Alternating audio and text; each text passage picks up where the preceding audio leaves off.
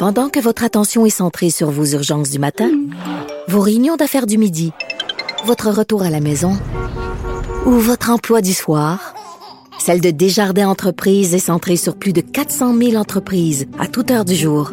Grâce à notre connaissance des secteurs d'activité et à notre accompagnement spécialisé, nous aidons les entrepreneurs à relever chaque défi pour qu'ils puissent rester centrés sur ce qui compte, le développement de leur entreprise.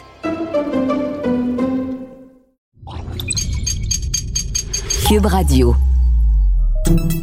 Salut, c'est Charles Dran avec l'équipe dans 5 minutes. On s'intéresse aux sciences, à l'histoire et à l'actualité.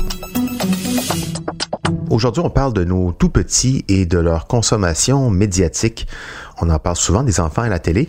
On apprend dans une nouvelle étude de l'Université de Montréal que l'exposition des filles et des garçons du préscolaire à des contenus violents à l'écran est associée à des risques de difficultés psychologiques et scolaires à l'adolescence. Et quand on parle de contenu violent, on parle pas de films de guerre nécessairement, on parle aussi des dessins animés qui leur sont destinés. Véronique Morin nous parle de cette très sérieuse étude publiée en novembre dans le Journal of Developmental and Behavioral Pediatrics. Les fameux comiques, les dessins animés présentés à heure de grande écoute pour les tout petits alors que les parents sont en train de préparer le souper, auraient en fait un impact vraiment pas comique sur le développement des cerveaux des jeunes. Ça vaut même pour les super-héros. Pourtant, on pourrait croire qu'ils sont une bonne chose, ils débarrassent la planète des méchants et ils distinguent le bien du mal. Mais dans les faits, les dessins animés présentent des taux de violence très élevés et des représentations graphiques susceptibles de perturber les enfants tous les moyens sont bons pour les super-héros, le sang et la souffrance, ils sont souvent décrits comme inoffensifs, normaux, drôles, voire même glorifiés et récompensés. Mais comme le démontre Linda Pagani, qui est professeure à l'école de psychoéducation de l'Université de Montréal et chercheuse au Centre de recherche du CHU Sainte-Justine sur la santé du cerveau des enfants, ces mondes fantasmagoriques, s'ils sont vus à un âge préscolaire, ont le potentiel d'avoir un impact dévastateur plus tard, lorsque ces mêmes enfants se retrouvent sur les bancs d'école à la fin de l'élémentaire et au début du secondaire. Ce qu'elle et son équipe ont mesuré, c'est l'impact à long terme du visionnement de la violence chez les enfants, un phénomène grandissant et pour lequel la plupart des parents semblent inconscients.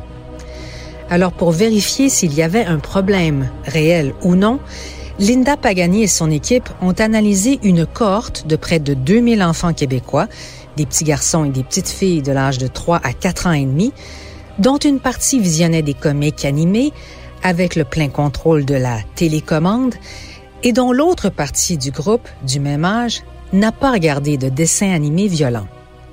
L'intérêt était de les suivre à long terme sur une échelle d'au moins 10 ans.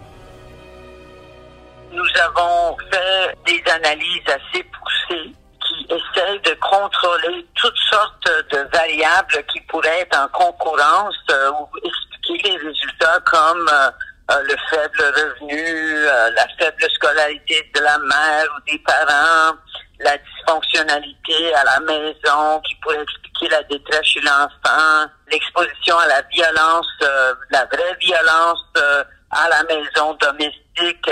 On a contrôlé tout ça. En comparant les enfants des deux groupes rendus à l'âge de 12 ans, tout en tenant compte des facteurs socio-économiques, les chercheurs ont constaté que le groupe qui avait été initié à un jeune âge aux images et super-héros violents avait un taux de réussite scolaire moindre, ils étaient plus susceptibles de souffrir d'anxiété et de troubles de comportement divers. Plus tard, ce qu'on a vu, c'est que les enfants qui ont été exposés on voit que le jeune, il est plus en détresse émotionnelle plus tard. Non seulement c'est lui qui le dit, et qu'il est inattentif, qu'il s'engage moins en classe, il a moins de motivation scolaire, les notes euh, sont plus faibles pour ces gens-là. On a quelqu'un qui est vraiment en détresse et qui est plus agressif. Pour Linda Pagani, le constat est clair et les raisons sont évidentes les enfants d'âge préscolaire ne distinguent pas encore la réalité de la fiction, et en regardant des images hostiles, même s'il s'agit de comiques, ils apprennent à concevoir le monde comme étant hostile. Ce qui arrive, c'est qu'ils sont exposés à un moment de leur développement où ils ne comprennent pas la différence entre la réalité et ce qu'ils voient sur les émissions des, des, choses qui sont euh, inappropriées.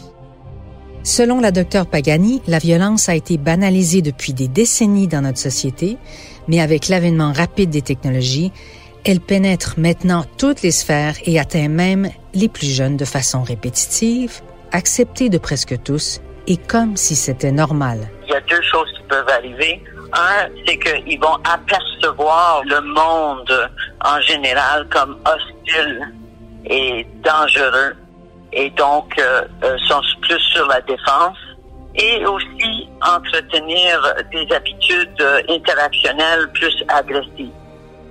Elle croit que les parents doivent renverser cette tendance dont le visionnement des dessins animés violents chez les petits fait partie et qui nous mène aujourd'hui vers ce que certains appellent une épidémie de troubles de santé mentale chez les jeunes.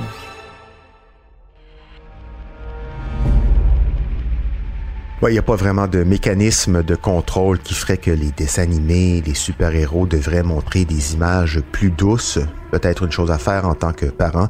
Résister à donner la télécommande ou les écrans aux petits. Les images violentes à l'écran pour les enfants, c'est aussi mauvais pour leur santé mentale que la malbouffe peut l'être pour euh, leur santé physique. À éviter, sinon euh, à consommer avec beaucoup, beaucoup de modération. Merci Véronique Morin, c'était en cinq minutes.